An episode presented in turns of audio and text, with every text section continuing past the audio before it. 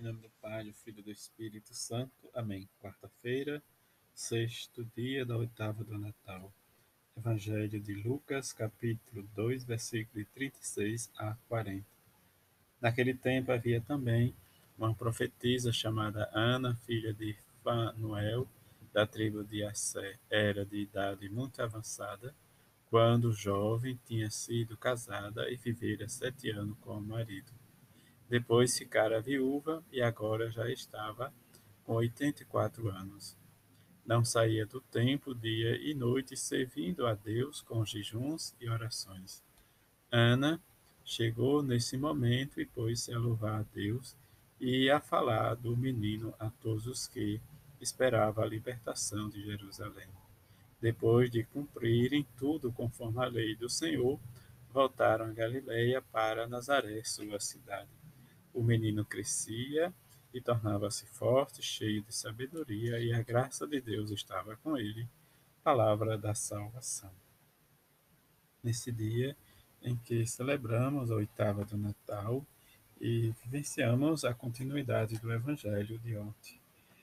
Ontem nós ouvimos do velho Simeão a alegria da contemplação de estar com o menino Jesus nos seus braços. Esta alegria de vivenciar de perto a palavra de Deus. Mas também, hoje, neste, no Evangelho, nós ouvimos né, desde o testemunho de Ana, a profetisa, que estava dia e noite servindo ao Senhor.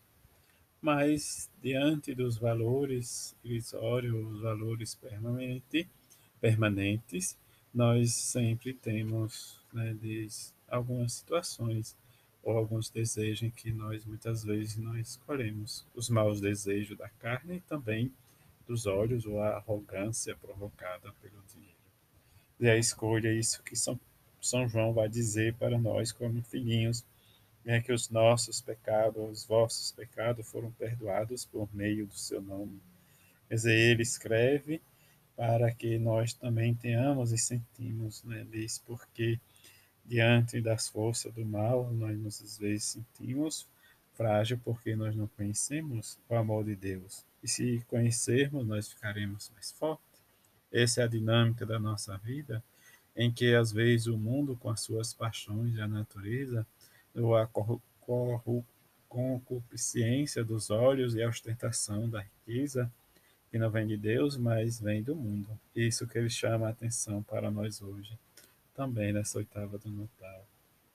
Isso, né, diz diante de distinguir os que é ilusório, o que é passageiro, o que é duradouro, o que permanece, os valores ou os contravalores.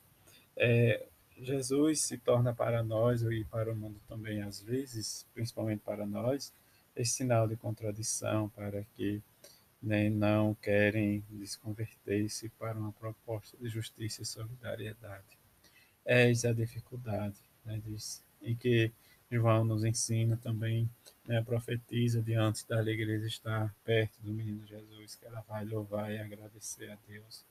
Mas também nós podemos lembrar que o velho Simeão vai dizer para a mãe de Jesus, né, nesse simbolismo da espada de dor, né, a mais profunda e a mais sentida, né? Quando, né, diz ele diz o velho Simeão que uma espada transpassará a alma da mãe de Jesus.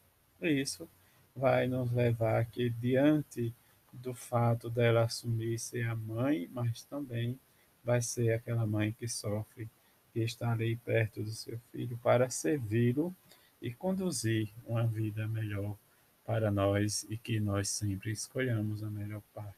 Mas a melhor parte às vezes para nós se torna né, diz, pesado, porque, como nos diz também, diz o Evangelho, diante da pedra angular que os pedreiros rejeitaram, tornou-se a pedra diz, principal. Isso que Jesus é a peça de tropeço, é o divisor de águas, responsável pela divisão da história, mas também que é responsável para que sempre nós tenhamos a melhor parte e a melhor escolha e que diante do que nós vivemos, o nascimento de Cristo é tão importante para que nós nos sintamos mais acolhidos, mais cristãos, mais servidores, que o nascimento de Jesus nasça em nós os plenos valores da vida que escolhemos sempre, esses valores que nós sempre, às vezes, defendemos, mas não vivemos. O Evangelho ou os valores do amor, da dedicação e do serviço.